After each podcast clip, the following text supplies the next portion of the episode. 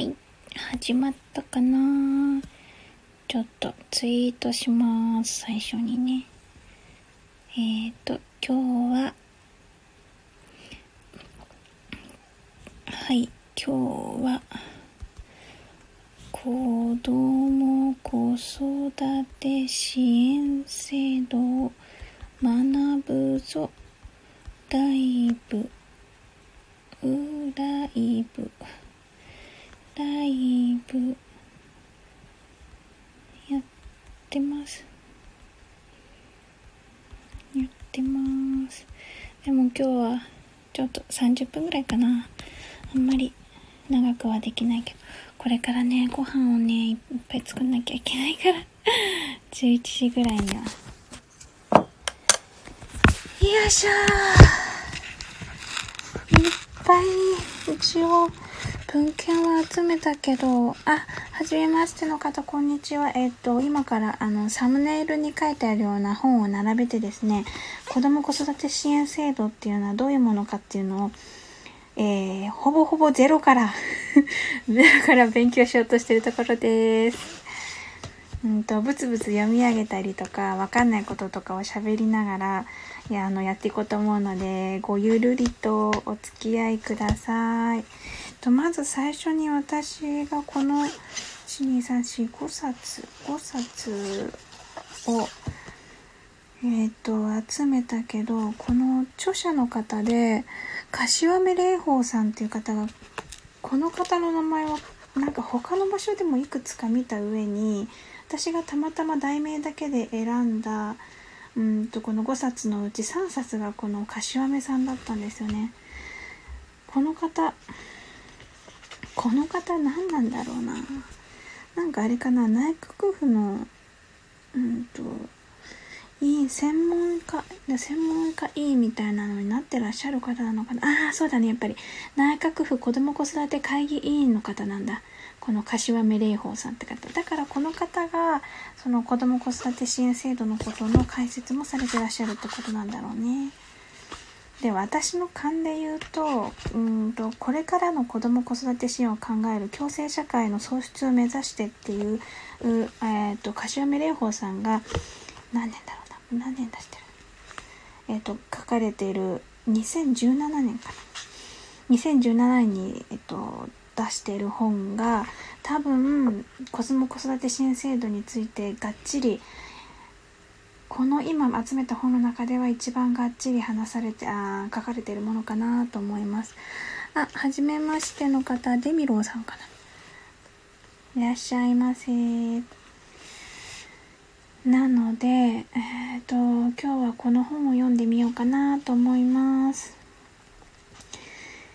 目次から見ると子ども子育て支援制度の概要と意義っていうところが一番うーん基本のところかなって思います。第1章ですねそれが。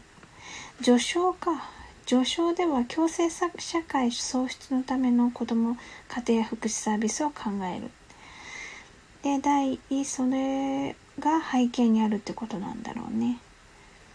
だからこの序章の123序章の第4項にある子ども家庭福祉分野の地域における包括的継続的支援の可能性。10ページ。多分こういうところが、うんと、一番の軸になってうーんこの制度が推し進められてるんじゃないかなって気がする。このうん包括的継続的支援。うんうんうんうんうん。だから第1章と第1章ではこの子ども子育て支援制度検討の背景と目的これここから読んでみようかなとその後に基本構造があって、28ページかな。はい、ここに、えー、28ページ。子ども子育て支援制度検討の背景と目的。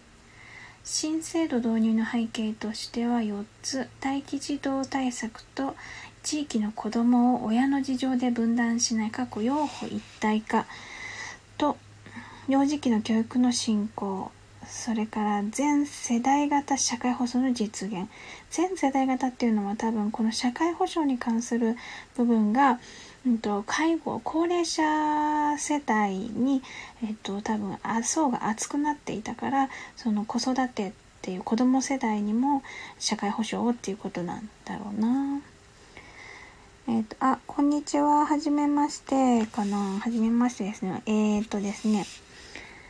は、は、はじめましてじゃないな。えっ、と、読めない人だ。ごめんなさい、読めない人って言って。ハピストさん？名前の由来、友人が自宅の公募につけてくれました。あー、名前読めなくてごめんなさい。えっ、ー、とね、今日はね、あの、子供子育て支援制度っていうのをちょっと勉強したいと思って、文献を集めました。で、その中から、柏目玲宝さんの、あ、これ書いとこう。コメント欄に書いておきますね。柏目玲宝さんの、これからの子供子育て支援を考えるっていう本を今読もうかなと思ってるところです。柏目、あ はい、読めない人です。優しい、ありがとうございます。読めない人ってひどい言いようで、すみません。でも、あの、優しく受け止めてくださってありがとうございます。柏目霊宝さんの漢字がね、めっちゃかっこいい。この霊宝っていう漢字が。うんと、これからの子育て、あ、違った、子供、子供子育て支援を考える。えー、っと副題が共生共生社会の創出を目指しておこれ、これを、あれをしていけばいいんだな。コメント固定。はい。これを読んでみようと思います。このね、柏目さんって方は、えっ、ー、と、内閣府の子ども子育て支援制度、子ども子育て会議だったかな。の委員、会議委員をされているので、うんと、この方で、しかも、所属、今どこなんだろう？え、今どこ？今どっかの大学で所属されてるんですよね。だから本とか書く方なんですよね、きっと。それで多分この方が、の著作を読めば、子供子育て支援制のことが割とわかるかなっていう、そんな、そんな感じです。でもこの人の名前が分かったってだけでもだいぶ収穫だな。ど、どこをどうやって探して探したら自分の欲しい情報にたどり着けるのかっていうのにたどり着くまでが結構大変だから。今日はそれだけでも結構あれかも。あのページ開いてよかった。まだ1ページも読んでないけど。そうこの子育てうん最初ね私は文献見るときその書いた人のことを調べるのとあと目次をめっちゃ見るんですよ。だから聞いてる方であのごめんなさい目次ばっかりかもしれない。目次ばっかり読んで今日おしまいかもしれない。で今えーと、第1章の最初のところ子ども子育て支援制度の概要と意義っていうところの、えーと、なぜ支援制度を、えー、やるのかっていう目的ちょっと読んでみたけど。うんでも今日はそれくらいでいいかな。であと次。第1章の中で他に気になるのはねこの背景と目的のほかは基本構造給付の全体像養護連携型認定こども園保育の利用方式公的契約財務負担所管なんだこれ所管って。後で調べよう。研修今後の方向と検討課題。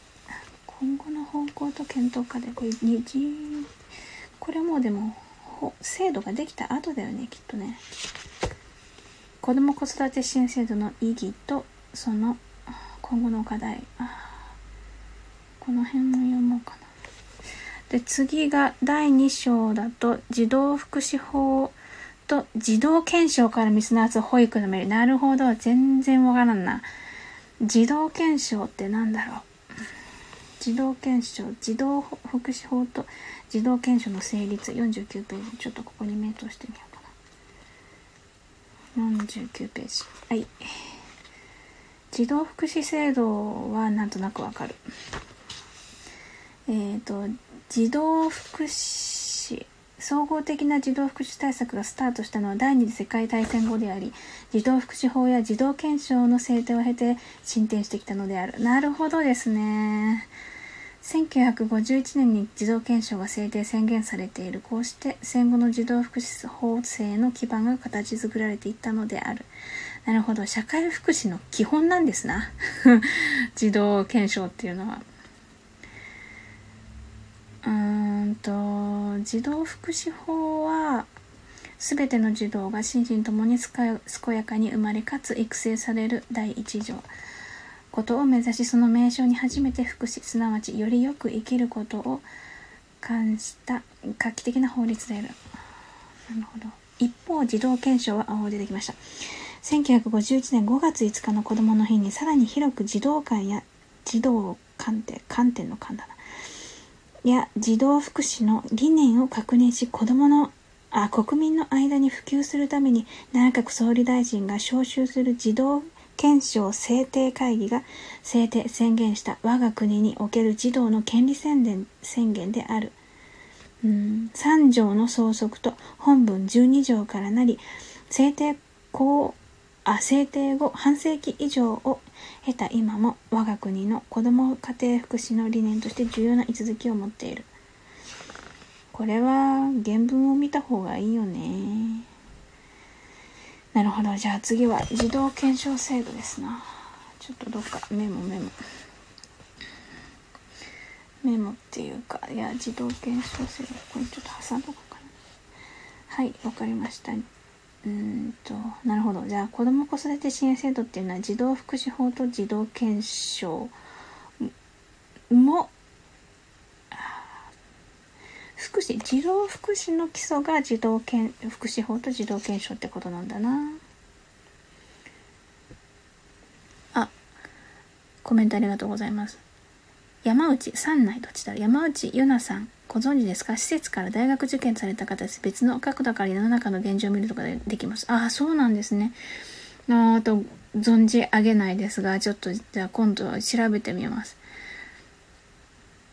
施設から大学受験されたって、あ、だから、あの、このあれですね、児童福祉法とか、そういうことの、えっ、と、当事者っていう方ですね、きっとね。なるほど、きっとね、いろいろな経験されてすごく頑張られたんだろうな。応援したいです。今も現役なのかな？大学生なのかな？えっと、名前の読めない、ハピ、ハピトスさん。ありがとうございます。あ、七味ね黒猫さん。こんにちは。七味黒猫さん。あ、おはようございます。おはようございます。今日はですね、あの、コメントで固定されてる、えっと、著書をえっ、とね、今読んでるところで、子供からの子供子育て支援を考える、共生社会の創出を目指してっていう本を読んでます。柏目礼法さんが書かれた本で、で、私はですね、社会福祉関係は全く勉強してこなかったので、一般知識程度しかなく、なので、それをもう基礎から、理礎から、基礎から勉強しなきゃいけないなっていう風なことを喋ってます。えー、論文の具材ですか？具材。そう、具材。これ煮込むんですよ。下ごしらえが大変なんですよ。そう。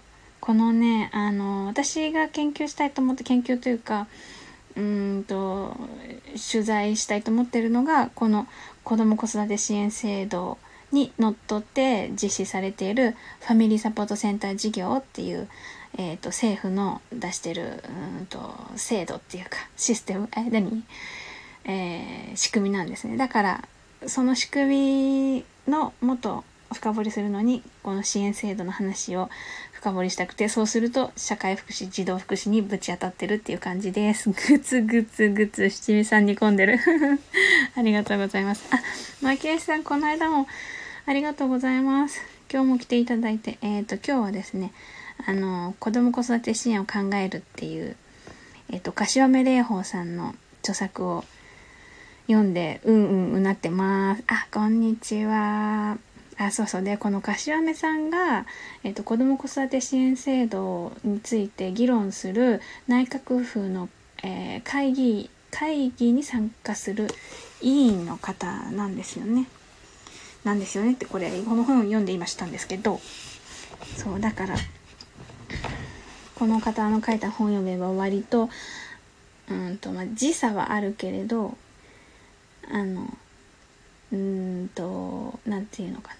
割とこう詳しくそしてあの大学に所属されている先生なのでそういったところもフォローしながらお話お話っていうか書いてくださってるなと思うのでこれちょっと読んでみようかなと思います。あ、七味黒猫さん、えーと、法的な支援は国レベル、県レベル、市ビルでまた変わってくるものなんでしょう。都内なら区によって違うとか、法的な支援、ああ、あのね、多分私本当にわかんないんですけど、でもファミリーサポートセンター事業のことに関して言えば、えっ、ー、と、国レベルで大枠を決めて、あとは自治体に、あのお任せするっていうような制度なんですよね。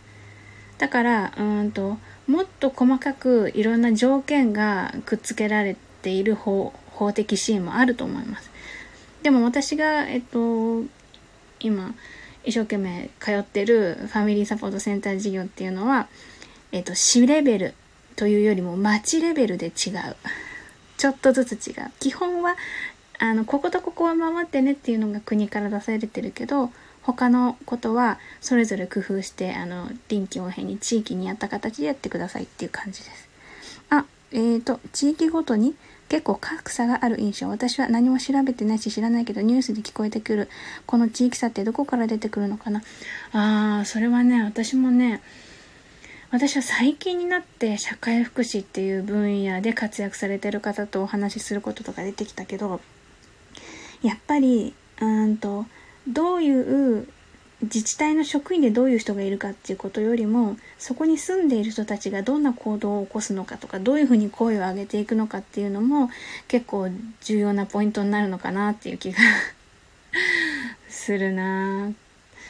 例えばこのファミリーセンポートセンター事業自体はうんと住民の声が上がってできた制度っていう風な歴史ではない感じなんだけれど、えっと、これに関わる子供と親子の居場所を作ろうとかその子供とその子を育てるお父さんお母さんが安心して過ごせる場所を作ろうとかそういうふうな機会をあのみんなで作ってこうそういう地域を作っていこうっていうようなあの運動というか活動はやっぱりその当事者のママとかパパとかたちが一生懸命やって全国に広がったっていう経緯があるのでそういった点では、うんと、その子供、親子の居場所づくりとか、あの、そういうのを勉強したりとか、何親子が、あの、住みやすいというか、生きやすい社会、地域を作っていこうっていうような、えっ、ー、と、雰囲気のある自治体とそうじゃない町とか市とかね、っていうのは、まあ、あるのかもしれないなっていう気もする。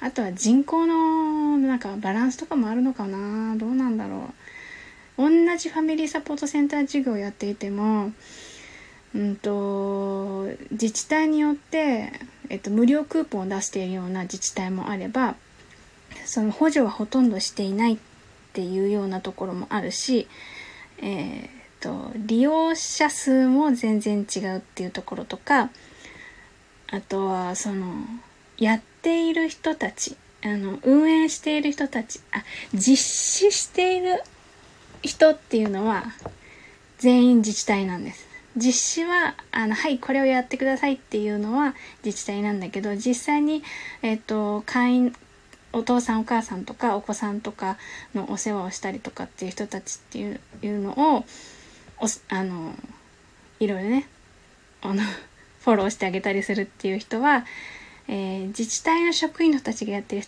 こともあれば、社会福祉協会がやってるところもあれば、NPO 法人がやってるところもあれば、どっかの企業がやってるところもあるっていう感じ。かなと思います。あー、めっちゃ喋ってコメント見てなかった。あ、ヘパイストス。ヘパさん。あ、ヘパさんね。覚えとく。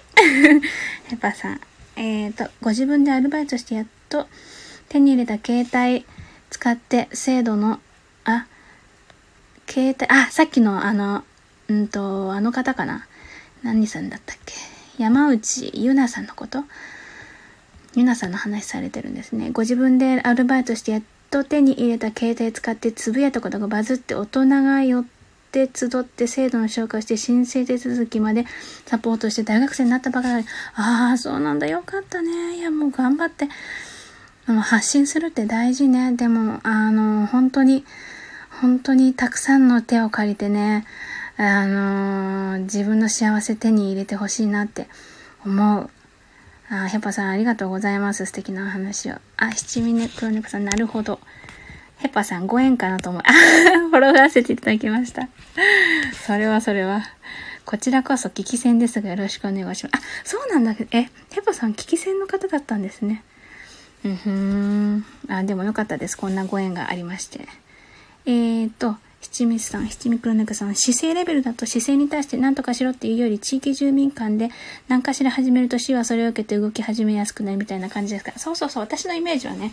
ただ、私のイメージはそういう感じっていうのは、今まで、あの、えっ、と、私が見てきたり、こう、そばにいる人っていうのがそういう風に動いてるっていう感じがするので、あの、地域によっては違うかもしれない。あの、市とか、町とか、あまあ、区とかね、わかんないけど、県とか、そういうところが、えっ、ー、と、主導して、えっ、ー、と、やってるところもある。例えば、えっ、ー、と、大阪のどこかの市では、えっと、ファミリーサポートセンター事業の、えっと、利用料って、あの、1時間600円だったかな。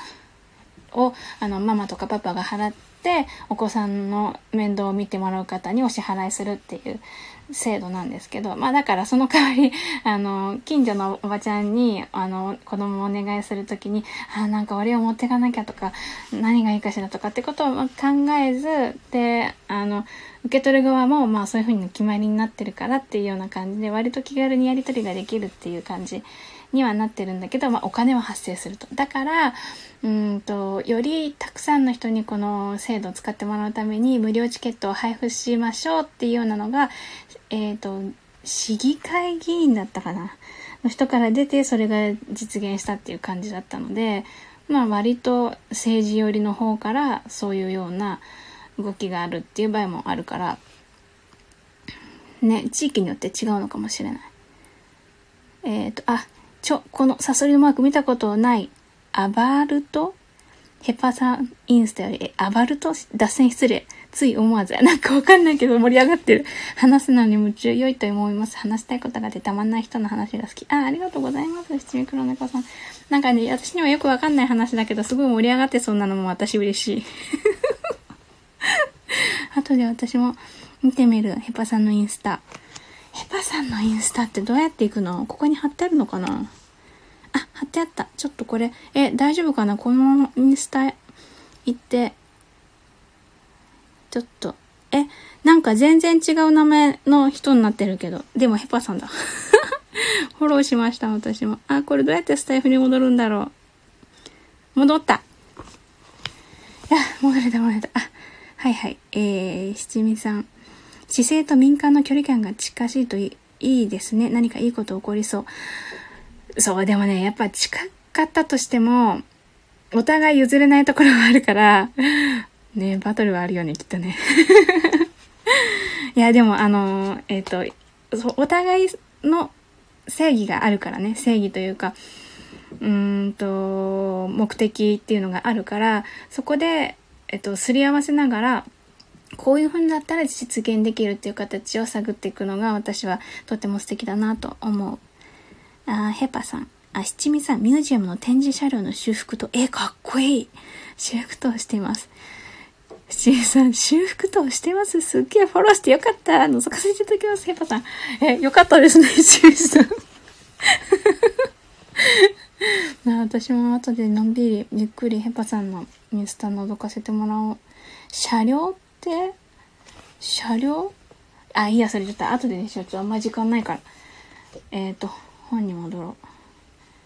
あー、でもね、この後、第1章、第2章は割と、第1章で子ども子育て支援制度の話をしてて、第2章で児童福祉法とか児童検証でしょ？で、その後は、第3章が待機児童の話をしてて、第4章が、えっ、ー、と、乳幼児期の保育と教育って、あの、養護一体化の話をしてるのね。で、第5章で地域子育て支援サービスの可能性と限界。あ今もうすでに地域における子育て支援っていうのはいろんな形で、えー、っと、もう、えっと、出発しているんだけれども、それのいいとこと悪いとこってことなの。だから、この子育て、子供、あ、子供子育て支援制度っていうものをやりますよっていう、あこの、だから第4、第3章から第5章、あ、第6章もそうだね。放課後児童クラブの過去、現在、未来は、これは、えー、どう、子供子育て支援制度をの中身について中身についてなぜこうするこういう中身にしたのかっていうことの裏付けのための背景だね。もっと細かい背景ってことだね。制度自体というよりも制度の中身に対する背景の説明ってことかもしれない。第7章は共生社会を目指した障害児支援の在り方。これもあその中身があった上でその制度が目指すものは何かっていうような感じかな。障害当たり前の第8章当たり前の生活を目指した社会的用語。社会的用語。私最近この言葉聞いたんだよね。社会的用語の必要なとかもっとあの推し進め進めたいところは社会的用語でとかっていうミーティングで言ってたんだよね、えー、次世代の社会的養育のあり方を企画する。で、最後に、近未来の子供子育て支援を考える。あー、つまり、うーん、ここで一番最初に読まなきゃいけないところは、序章かな。序章と第一章かな。そんな感じがする。序章と第一章を読んだ後に、3章、4章、5章、6章、7章、7章、7章、いや、5、4、3、4、5、6かな。3、4、5、6かもしれない。あ、全然見てなかった。えっと、七味猫、黒猫さんの話し合いそのものが始まらないっていうのもありますから、それよりずっと前進だと思いますにゃ、あ、猫になってる。そう、ほんとそうですよね。やべえ、めっちゃそれ走る。そんなことないよ。大丈夫。もう私も勝手に喋るから、このコメント欄でも勝手に喋ってて大丈夫。ヘパイストス、ギリシャ神話の炎と、あ、え、そうなの神様の名前なの？ヘパイストス。それもなんかいいな、素敵。私、ギリシャ神話好き。知らないけど好き。あ、オッケー。なんかちょっとこの読み方がなんとなく見えてきたな。と、最初の28ページ。28ページ。これね、その新制度導入の背景としてはっていうことで28ページに書いてあるのが、えっ、と、第、えっ、と、丸1待機児童対策、丸2地域の子供を親の事情で分断しない養護一体化、丸3、幼児期の教育の進行、丸4、全世代型社会保障の実現。これに対応するのが第2章、あ、違った、第3章待機児童問題、第4章法令から見たい乳幼児期の保育と教育、第5章地域子育てサービスの可能性と限界。ってとこかな。これでも放課後クラブと障害障害児支援はこれは全世代型社会保障の実現。あこれがセットでなのかなきっと。放課後クラブ。いやうーん。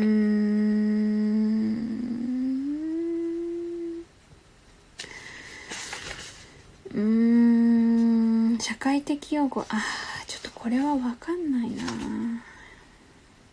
あ、だからやっぱり、まず、序章で子供、強制社会創出のための子供家庭福祉サービスをサービスを考えるっていうもう、この柏目さんの大前提みたいなものの話を多分してると思うから、ここを読んで、で、第1章の子供子育て支援制度の概要と意義で、なんとなく形を頭に入れたら、次は多分これかもしれないな。社会的用語の話かもしれない。第8章の当たり前の生活を目指した社会的用語。で、ここで社会的用語の歴史的経緯とか課題、動向、うんと、新たな理念、養育論、課題と克服に向けて、新たな展開に向けて、実践的課題っていう風にあるから、ちょっと途中があの、ついていけなそうだから、ゴールを先に見せてもらいたいなって感じかな。だから、ここはもう、よし、OK。えー、あ、ウィキ先生は枝屋でした。ウィキで調べたんだ。そうだよね。それではそうよ。ってわからないことは、Google 先生とか Wikipedia に聞けば大体教えてくれるもん。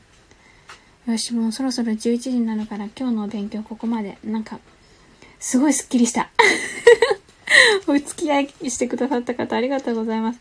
だから次回はこの柏目先生の、あの、今回ね、初見だったんですよね。全然見てないで、本を並べて、さあ、どれから読もうかな、みたいな 感じで始めたから、今回ね、えー、っと、序章と一章と八章を読めば、とりあえずここを読んでみればいいってことが分かったから、次はちょっとそこを読んでからライブしようと思います。そしたらもうちょっとまともな話ができるかもしれない。ヘパさん。私はスタイフ等の音声アプリ配信を患者さんに練習を交えご案内する活動 NPO に所属しながらしています。へえー、すごい。七味さん、そんな使い方があったとはすごい。本当ですね。本当。患者さんに練習を交えご案内する活動？へえ、すごい。なんかいいですね。やっぱり、こういう風に、私が普通に生活してたら出会えない方とこうやってお会いできるのはすごい嬉しい。あ、今日もめっちゃ楽しかった。ありがとうございました。では、あの、えっとね、今日はね、私これからね、おかずをね、作り置きをね、むちゃくちゃいっぱい作んなきゃいけないからね。あ、じゃあ作り置きをするね、あの、あの、レシピをね、ご案内しよう。ご案内しようって、いいけどね、別に。えっと、大学芋と、唐揚げと、小松菜のナマルと、茶碗蒸しはちょっとやめとこうかな。あと、えー、白菜のコールスローと、あとな、あ、五目豆と、肉巻きおにぎり作ろうかな。と思ってます。あ、七味さん、楽しかったです。あ、よかった。ありがとうございます。私はモスダブルチーズバーガーを食べ終わり、フライドポテト S をつまんでるところです。いや、それもそれでめっちゃ贅沢じゃないですか。モスとかもうしばらく行ってもないもんな。なんかマックは、あの、子供向けのやつがなんだっけえっ、ー、と、あれあれ、あれ、ハッピーセットか。あるから、割とちょっと寄り道しやすいんだけどね。モスはね、大人っぽいからね。七味さん、あ、具が、袋の中でデロンデロンになってます。袋の中でデロンデロンってどうなんだろう。とろけてんのかなでも美味しければいいけど、美味しくなかったら、えー、え、ご愁傷様でした。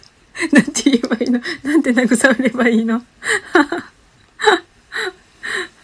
あ、ポテトがデロンデロンになってるの？まあでも私、ポテト、ポテトは最強ですよね。うちの子供たちも好きだし、私も大好き。あ、今日ポテト作ろうかな。いや、でも大学芋作るからやっぱりやめとこう。あの、今新じゃがの時期だからさ、ちっちゃい芋とかもう出てないかな。どうだろう。とかで、いろいろ、えっ、と、なんだっけ。皮付きのまま揚げたりするポテトが作れるよね。七味さん。我が上越市、あ、上越市なんですね。最近床面積、世界最大のマクドナルドができました。割と普通だったけど。えへへ。そう、土地があるってほんとすごいですよね。もう、すごい強みだと思う。でも世界最大の床面積ってかっこいいな。割と普通だったっていうのもかっこいい。どんだけ、どんだけ他のマック広いんだあ、じゃあ11時になった。よーし、じゃあ次の作業は私はかかります。というわけで、今日も最後まで一緒に楽しんでいただいてありがとうございました。いいでしほでした。はい、ヘポさんまたねあ、ひちみさんもありがとうございました。